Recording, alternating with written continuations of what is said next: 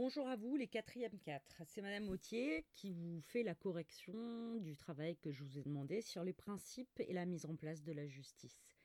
J'espère que vous allez tous bien et que vous ne passez pas trop de temps devant les écrans juste pour travailler, vous détendre un petit peu et que vos familles vont bien. Alors, reprenons. Si on reprend ce qu'on a dit en classe vendredi de la sortie, avant la suspension des cours, on voit que la justice, si on doit la définir, c'est un principe moral, être juste, c'est-à-dire être égal, traiter les gens de manière équitable. Que l'on soit juge, enseignant, tout le monde peut s'appliquer ce principe de justice. La justice, c'est aussi le pouvoir de dire la loi, c'est-à-dire de rendre la justice, de juger. Ce pouvoir, il est détenu, nous le verrons, par deux types de personnes, euh, les juges et parfois les citoyens, nous y reviendrons en fin de leçon.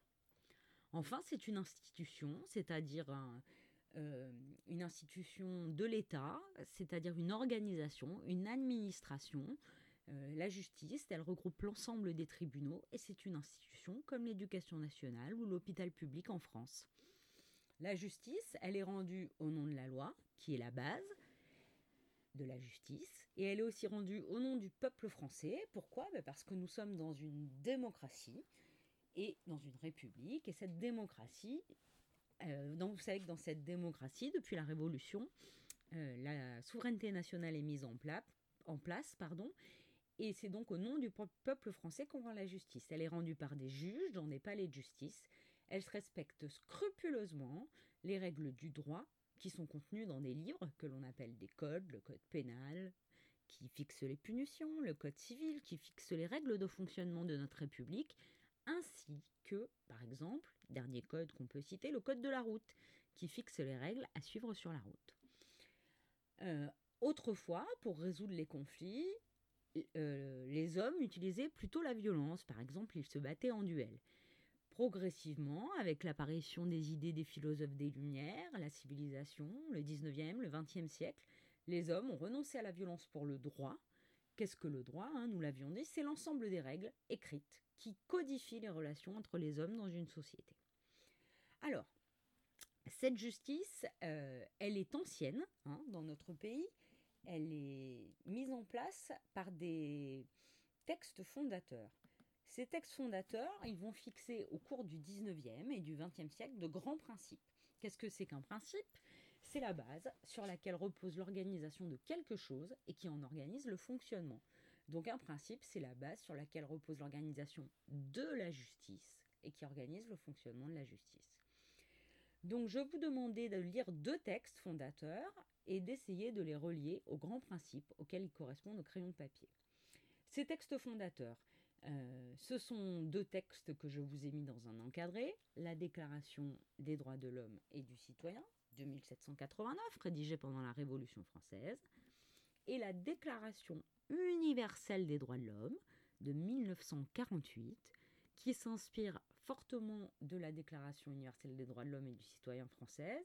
La Déclaration universelle des droits de l'homme de 1948, elle est rédigée après la Seconde Guerre mondiale par l'ONU, l'Organisation des Nations Unies, vous savez, cette organisation qui a pour but de, ramener la paix après la Seconde Guerre mondiale et de faire en sorte qu'il y ait le moins de guerre possible. D'accord? Alors, euh, ces principes, je vous en ai listé cinq. Le droit à un procès équitable et contradictoire, la présomption d'innocence, le droit à la dignité humaine, la non-rétroactivité des lois, et le droit à un procès équitable et contradictoire. Je vais d'abord procéder à la lecture des deux textes fondateurs, vous suivrez avec moi, et puis ensuite nous essaierons de voir à quel principe correspond chaque article de ces textes fondateurs. La Déclaration des droits de l'homme et du citoyen de 1789. Article 6. La loi doit être la même pour tous, soit qu'elle protège, soit qu'elle punisse. Article 8. Nul ne peut être puni qu'en vertu d'une loi établie et promulguée antérieurement au délit et légalement appliquée. Qu'est-ce que ça veut dire? Nul ne peut être puni que selon la loi qui existe, et cette loi d'avoir été écrite avant la bêtise qu'a commis la personne et être appliquée dans le cadre de l'État. Déclaration universelle des droits de l'homme de 1948. Article 5. Nul ne sera soumis à la torture, ni à des peines ou des traitements cruels, inhumains ou dégradants. C'est-à-dire, qu'est-ce qui peut être inhumain, dégradant? La torture, la violence. Donc, c'est-à-dire que pour, euh, euh, pour euh, dans le cadre d'un interrogatoire, on ne peut pas frapper une personne pour qu'elle avoue. D'ailleurs, la raison est simple, nous y reviendrons ensuite. Article 8. Toute personne a droit, en pleine égalité, à ce que sa cause, c'est-à-dire à ce qu'elle a à dire, soit entendue équitablement et publiquement par un tribunal indépendant, c'est-à-dire qui n'obéit pas à une autorité supérieure, et impartial, c'est-à-dire qui ne prend pas parti pour une, l'un ou l'autre des personnes qui s'opposent dans le tribunal. Article 11. Toute personne accusée est présumée innocente jusqu'à ce que sa culpabilité soit établie au cours d'un procès public où toutes les garanties nécessaires à sa défense lui auront été assurées. Alors, si on reprend les, principes, euh, le droit à un procès équitable et contradictoire, ça veut dire quoi? Ça veut dire que tout le monde, que ce soit vous, moi, a droit à un procès où les deux parties qui s'opposent, les victimes d'un côté et l'accusé, qu'on peut aussi appeler, surtout qu'on préfère appeler en France le mise en examen, peut s'exprimer pour défendre son point de vue et se défendre. Deuxième principe, la présomption d'innocence. Tant qu'un tribunal ne vous a pas déclaré coupable à la fin d'un procès, l'accusé est considéré comme innocent. Qu'est-ce que ça veut dire? Ça veut dire que si je suis soupçonné d'avoir mis un coup de couteau à l'un d'entre vous, par exemple, avant que l'affaire passe en procès, et tant que le juge n'a pas rendu son verdict, eh bien, jusqu'au bout, je suis considérée comme innocente. Si le juge rend son verdict je deviens euh, de culpabilité, je deviens alors coupable, à quoi ça sert la présomption d'innocence? Le fait qu'on présume quelqu'un innocent tant qu'il n'est pas puni par le jugement du juge. Eh bien, ça sert à respecter la personne humaine. Parce qu'imaginez, si la personne, imaginez, on reprend le même cas de figure, je suis mise en examen dans un procès pour avoir mis un coup de couteau. Si les enquêteurs se sont trompés avant, avant le procès, si les enquêteurs de la police se sont trompés avant, avant le procès, et que euh, les journaux parlent de moi comme si j'étais coupable alors que je suis innocente, quand ils retranscrivent ce qui se passe dans le procès, eh bien à ce moment-là, mon honneur sera sali. Alors que, effectivement, euh, si euh, je suis innocente, il faut qu'on puisse respecter ma personne. C'est-à-dire qu'il faut que je puisse être respectée. Parce que si...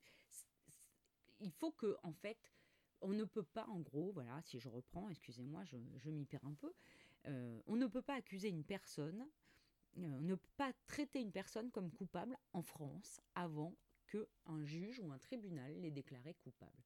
Tant que le juge n'a pas rendu son verdict, c'est-à-dire la sentence à la fin du procès, la personne est considérée comme innocente. Le droit à un procès équitable et contradictoire, on l'a... Ah, je me suis trompée sur la fiche, je viens de me rendre compte, le droit à la dignité humaine, c'est le droit au respect de la personne en tant qu'être humain. Ça veut dire quoi? Ça veut dire que les personnes ont des, le droit à la dignité humaine, ça veut dire que les personnes ont le droit d'être respectées psychologiquement hein, et euh, physiquement. C'est-à-dire qu'on n'a pas le droit de les frapper, de les violenter, de les harceler.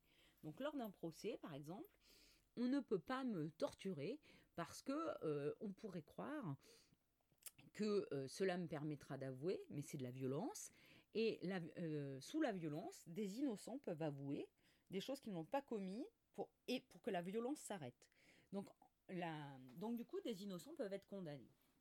Donc l'idée de la dignité humaine, c'est qu'on, même si on a commis un acte terrible, on est présumé innocent tant que le verdict n'a pas, le, juge n'a pas rendu son verdict, et donc on doit être traité correctement, parce que même si on a commis un acte terrible, on reste un être humain. Ensuite, la non-rétroactivité des lois. Alors ça, c'est un peu plus compliqué. La justice, en France, ne peut pas condamner une personne si au moment où elle fait une bêtise, la loi n'interdit pas de la faire. Je vous donne un exemple. si euh, je... Alors cet exemple est complètement impossible, un peu farfelu, un peu original, mais il a quand même pour objectif de vous faire comprendre ce principe. Si je vole une... Si je... Alors, on va prendre un autre exemple que celui que je vous ai donné dans la fiche. Si euh, je tue ma voisine à coup de couteau, allez, encore une fois, soyons, soyons gore un peu, si je tue ma voisine à, à coup de couteau, euh, le, le 1er janvier, on va dire, euh, et que la loi, imaginons que la loi n'interdise pas le meurtre, eh bien ce n'est pas un crime. Ce n'est pas un crime, ce n'est pas une faute. Tant que la loi n'interdit pas de faire quelque chose, ce n'est pas un crime, ce n'est pas une faute. Excusez-moi, mon téléphone sonne. Ce n'est pas un crime, ce n'est pas une faute, tant que la loi n'interdit pas de le faire. Si, donc, imaginons, j'ai tué ma voisine à coup de couteau le 1er janvier, euh, et il se trouve que euh, un mois après, le 1er février, les députés votent une loi qui interdit le crime, qui interdit le meurtre. Eh bien, on ne peut pas non plus me condamner hein, euh, rétroactivement, c'est-à-dire en regardant ce que j'ai fait avant que la loi soit publiée, car le jour où j'ai tué ma voisine à coup de couteau, la loi n'était encore pas votée. Donc la non-retractabilité des lois, c'est en fait dire qu'on ne peut pas être puni euh, si euh, la loi n'interdit pas de faire la chose au moment où on l'a fait. Je passe ensuite à deux derniers principes. Le droit de faire appel, c'est-à-dire de faire réexaminer son cas par la justice. C'est-à-dire quoi? Qu'est-ce que ça veut dire? Le droit de faire appel, c'est-à-dire que, imaginons, donc dans ce procès dans lequel j'ai tué toujours ma voisine à coup de couteau, euh, à la fin du procès, une fois que tout le monde a été entendu, la famille de la victime, l'accusé, en l'occurrence moi, euh, le juge euh, me condamne à 20 ans de prison. Imaginons, je trouve que ce verdict est trop sévère. Eh bien, j'ai le droit de demander hein, à ce qu'un deuxième procès ait lieu.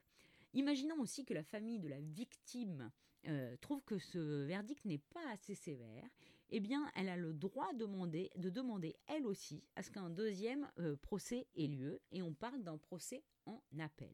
Alors, c'est qui tout double hein, Parce que, évidemment, euh, un procès en appel, euh, eh bien, on peut avoir, si imaginons que je, trouve que la peine est trop lourde pour moi, 20 ans de prison, eh bien, ça, je ne suis pas certaine que lors du second procès, je n'aurai pas plus de prison encore. Donc, c'est pas forcément la garantie d'avoir satisfaction. Dernier principe, l'adaptation des peines. C'est un autre principe qui n'est pas mentionné dans la liste au-dessus.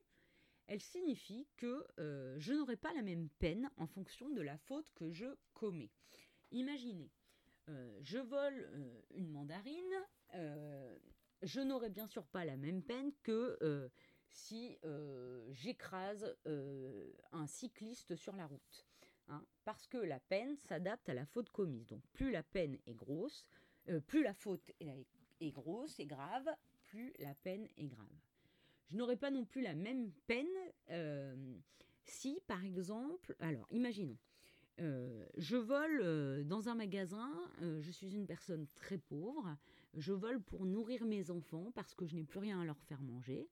J'aurai une peine sûrement réduite par rapport à quelqu'un qui volerait pour s'amuser ou pour se faire des frissons. Hein. Donc forcément, le juge va adapter la peine à la faute commise, mais aussi à la situation personnelle de la personne. Il va prendre en compte des éléments d'explication. Je n'aurai pas non plus la même peine si c'est la première fois que je commets la bêtise, ou alors si ça fait plusieurs fois que je le fais. La peine, si c'est la première fois que je commets la bêtise, sera plus faible que si je l'ai faite 20 fois cette bêtise. Alors, si on reprend nos articles euh, si on reprend nos articles des textes fondateurs, euh, article 6, la loi est la même pour tous, soit qu'elle protège, soit qu'elle punisse. Je pense que naturellement, vous l'avez relié au procès équitable et contradictoire. Effectivement, hein, la loi est la même pour tous, donc ça c'est l'équité. Hein, c'est l'équité. Hein. on est équitable, c'est-à-dire que la loi, elle est la même pour le riche, elle est la même pour le pauvre, la justice ne fait pas de différence entre les classes sociales ou entre hommes ou femmes. La loi est la même pour tous. Article 6, donc vous pouvez le relier à droit à un procès équitable et contradictoire. Article 8. Nul ne peut être puni qu'en vertu d'une loi établie, c'est-à-dire qui a déjà été mise en place, et promulguée antérieurement, c'est-à-dire mise en place avant le délit, avant la faute, est légalement appliqué, c'est-à-dire qui s'applique selon la loi. Donc ce principe, eh bien, je pense que vous l'avez relié à la non-rétroactivité des lois, hein, c'est-à-dire qu'on ne peut pas me punir si au moment où je commets la faute, il n'y a pas une loi qui interdit de la faire. Ensuite, on passe à la Déclaration universelle des droits de l'homme de 1948. Article 5. Nul ne sera soumis à la torture, ni à des peines ou des traitements cruels, inhumains ou dégradants. Qu'est-ce que ça veut dire? Ça veut dire que euh, on n'a pas le droit de violenter une personne. Alors ça, je pense évidemment que vous avez dû le relier au droit à la dignité humaine.